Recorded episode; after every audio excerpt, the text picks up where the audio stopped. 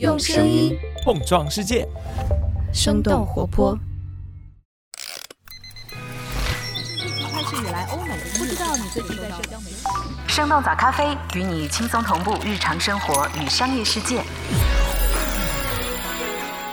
嗨，早上好呀！今天是二零二三年的六月六号，星期二，这里是生动早咖啡，我是来自生动活泼的梦一。今天我们不仅会先来关注一下微软 Office AI 助手的定价方案，也想和你一块儿来看看亚马逊为什么要向会员来提供话费套餐。当然，台积电的美国工厂遇到的文化冲突也值得我们的关注。那就让我们一起用几条商业科技轻解读，打开全新的一天。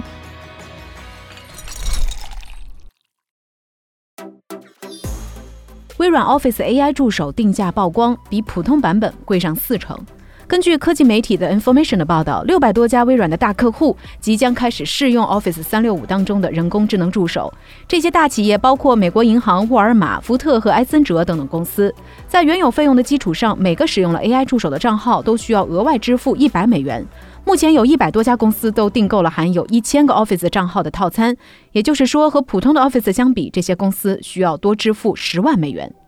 去年三月的时候，微软将商用 Office 三六五基础版的价格提高到了每年二百六十四美元，额外增加 AI 功能的一百美元，几乎接近原本订阅费用的四成。微软内部正在讨论两种付费方案，一种是和现在测试阶段一样，将 Office 和 AI 功能分开，人工智能助手可以单独订阅；另一种方案则是将二者捆绑，并且提高价格，续订和新订阅的用户只能订阅带有 AI 功能的 Office。今年三月，微软推出了 Microsoft 的三六五 Copilot，并且和通用汽车以及能源公司雪佛龙等等二十九家企业进行了封闭测试。五月，微软扩大了测试的范围，邀请全球首批六百名企业客户来体验，并且新增加了语义索引、快速起草邮件等等多个智能功能。如果六百多家微软的主要大客户都采购了含有一千个账号的方案，微软将会获得大约六千万美元的收入。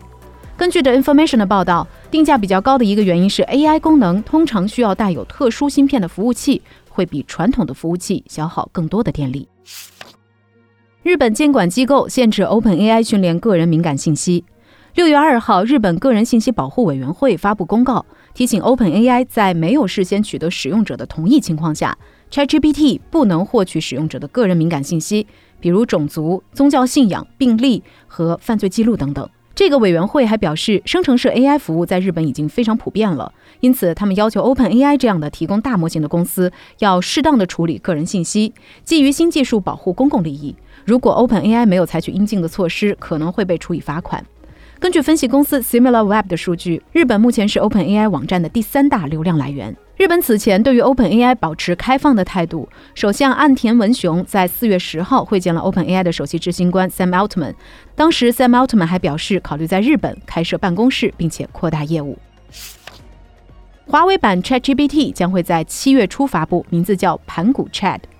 根据三十六氪的报道，华为将发布一款直接对标 ChatGPT 的多模态大模型产品，名字叫盘古 Chat。预计将会在今年七月七号举行的华为云开发者大会上对外发布以及内测。这款产品主要面向政府部门和企业客户。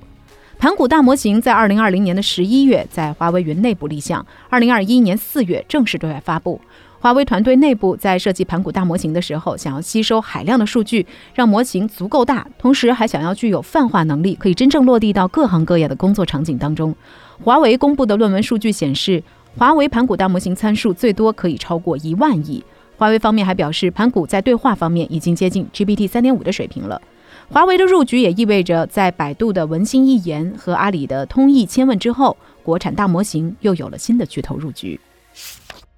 皮克斯十年来首次大规模裁员。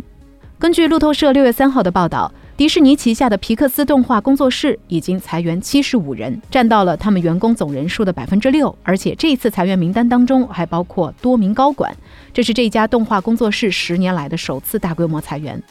迪士尼此前宣布了裁员七千人，减少五十五亿美元预算的计划，而皮克斯的裁员也是削减成本的一部分。皮克斯工作室一直是全球动画电影行业的标杆。一九九五年十一月二十二号，皮克斯推出了世界上第一部电脑动画作品《玩具总动员》，让动画电影全面进入了三 D 时代。二零零六年，迪士尼以七十四亿美元的价格收购了皮克斯工作室。这一次被裁员的名单当中，就包括了二零二二年推出的《玩具总动员》系列衍生动画电影《光年正传》的制片人加林·苏斯曼和导演安格斯·麦克莱恩。麦克莱恩拥有二十六年的动画制作经验，是《玩具总动员四》和《寻梦环游记》等等影片团队的重要成员。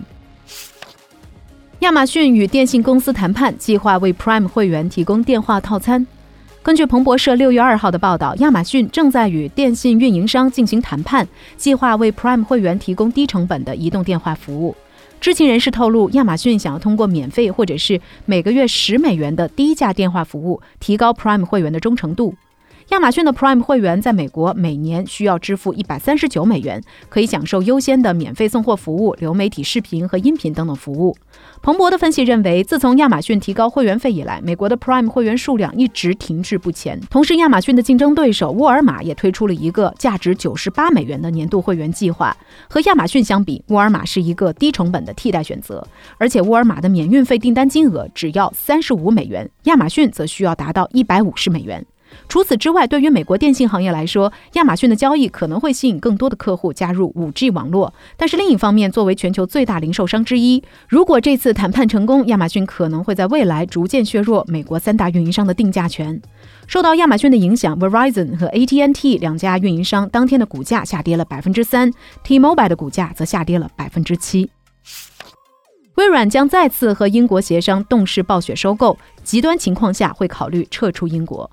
根据彭博社六月三号的报道，微软总裁 Brad Smith 将会在这一周会见英国财政大臣，并且表达对英国阻止动视暴雪收购案的不满。今年四月，英国反垄断监管机构 CMA 否决了微软和动视暴雪之间价值六百八十七亿美元的收购案，声称这笔收购会破坏云游戏市场的自由竞争和创新。微软随即对英国 CMA 的裁决提出了上诉，双方预计将会在今年七月举行听证会。除了英国之外，欧盟、日本、韩国等等国家和地区都批准了这笔收购。微软将会和英国财政大臣讨论如何推进收购，同时希望向英国政府施压。知情人士透露，极端情况下，微软可能会选择绕过英国的禁令，继续推进交易，或者关闭动视暴雪在英国市场的业务。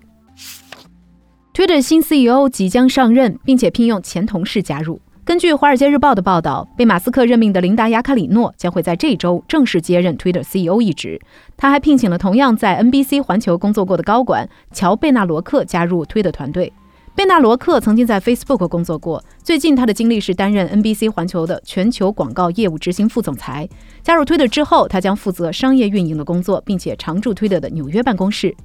马斯克曾经表示，雅卡里诺将主要专注于业务的运营，马斯克自己则会更多的关注产品设计和技术。不过，Twitter 的高层管理人员在近期也出现了一些变动，有两位高管离职，他们分别负责内容审查决策和品牌安全与广告质量。Google 投资 AI 初创公司 Runway 和亚马逊来抢夺云服务客户。根据 The Information 的报道，Google 正在投资一家 AI 初创公司 Runway。Runway 是文字生成图片工具 Stable Diffusion 的原作者之一。现在他们正在研发可以根据文字直接生成视频的工具。最近他们的估值大约是十五亿美元。尽管 Runway 目前的收入还很少，但是他们已经引起了许多业内人士的注意。亚马逊的云服务 AWS 将 Runway 宣传为一个重要的 AI 初创公司客户。今年三月，Runway 与 AWS 签署了一项为期多年的战略合作协议，由 AWS 为 Runway 提供云服务。在接受了 Google 的投资之后，Runway 可能会把云服务的供应商从亚马逊换成 Google。除了 Runway，Google 云也签约了另外两家关键的 AI 创业公司，分别是文字生成图像的 Midjourney 和聊天机器人应用 Character AI。根据 The Information 的报道，Google 在投资 AI 创业公司的时候，会提供现金和 Google 云积分的组合，并且要求被投公司选择 Google 云作为云服务的供应商。台积电美国工厂遭遇文化冲突，美国员工离职抵制。根据《财富》杂志六月三号的报道，近期有不少美国的台积电员工在社交平台上发表了对工厂的不满。他们表示无法忍受台积电亚利桑那州工厂的工作环境，甚至有些工程师因为无法忍受而选择了离职。一位工程师表示，已经在办公室睡了一个月，而且台积电推行十二小时工作制，周末经常需要轮班。台积电在美国亚利桑那州拥有两个半导体晶圆厂，分别计划在2024年和2026年投产。在台积电扩大招聘的背景之下，美国员工和台积电企业文化之间的冲突日益尖锐。苛刻的工作文化、严格的标准和长达数月的海外培训，让不少美国人望而却步。亚利桑那工厂的管理层表示，他们发布三十个岗位，可能只有一两个人会来应聘。根据台积电的可持续发展报告，新员工的离职率在五年间已经提高了六个百分点。那聊到这儿，我们也很想来问问你，你认为怎样才能够实现工作和生活之间的平衡呢？你对不同地区的企业文化又有什么样的看法呢？欢迎在我们的评论区和我们一块儿来聊聊吧。这就是我们今天的节目了。我们其他的成员还有监制泽林、监制一凡、声音设计 Jack、实习生 Aurora。感谢你收听今天的生动早咖啡，那我们就下期再见。